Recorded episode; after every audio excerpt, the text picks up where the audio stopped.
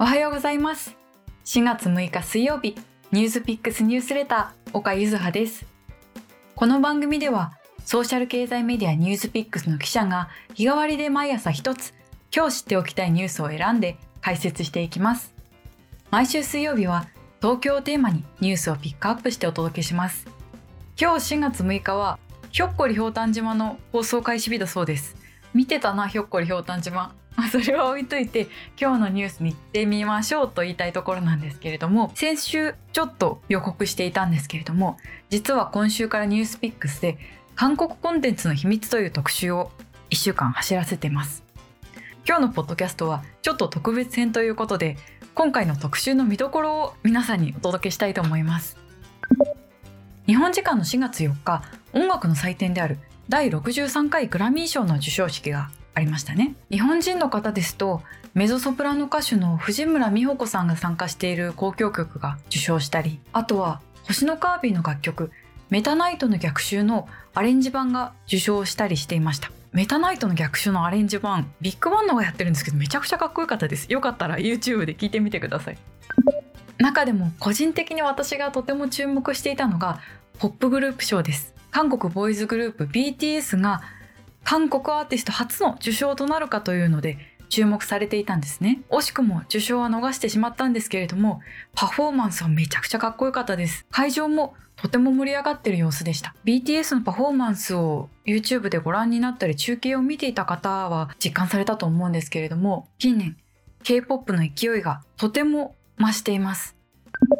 もともと K-POP は基本的にアジア日本がとても大きな市場で日本とアジアを合わせると97%くらい K-POP の輸出先になってたんですね。それが今やアジアだけでなく欧米も巻き込んだ大きな旋風となっていて北米への輸出額は2015年から比べると5年で80倍にもなっています。そのきっかけとして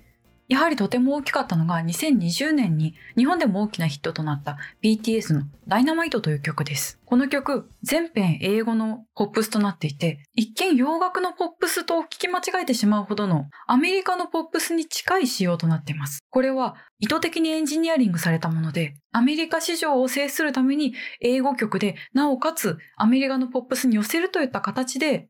曲作りがなされてるんですね。これを知ってから私がとても興味を持ったのは、この K-POP の曲作りというのはどういう風になっているんだろうか？どういう風な仕組みによってヒットが量産されているのかっていうのが気になって、ここしばらく取材を続けていました。そこで分かったのは、ヒット曲を量産するには明確な戦略と仕組みがあり、しかもそこには知られざる相棒がいたというお話なんです。ここで一つクイズです。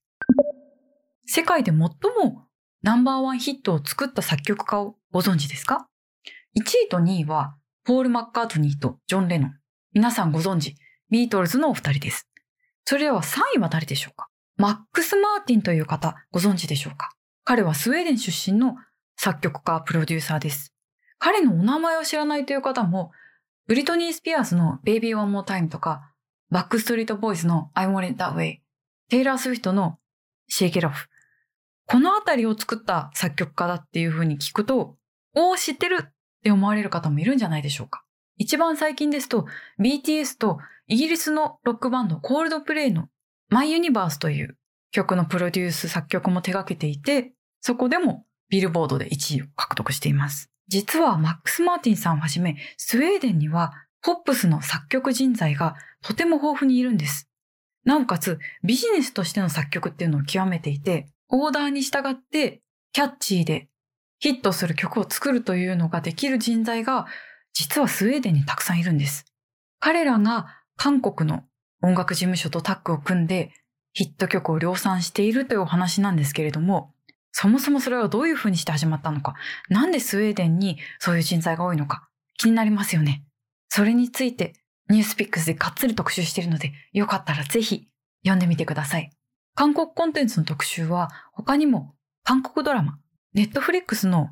トップ10ランキングを見ても、10個中8個くらいが韓国ドラマということ、よくありませんか？なんで韓国ドラマがこんなに人気なんだ？日本だけでなく、世界でなんでこんなに人気なんだ？っていうのを解説したインフォグラフィックスだったり、あとは今日お届けしているのは、ベイビーシャークという YouTube で初めて100億回再生したキッズ向けの英語教育ソング。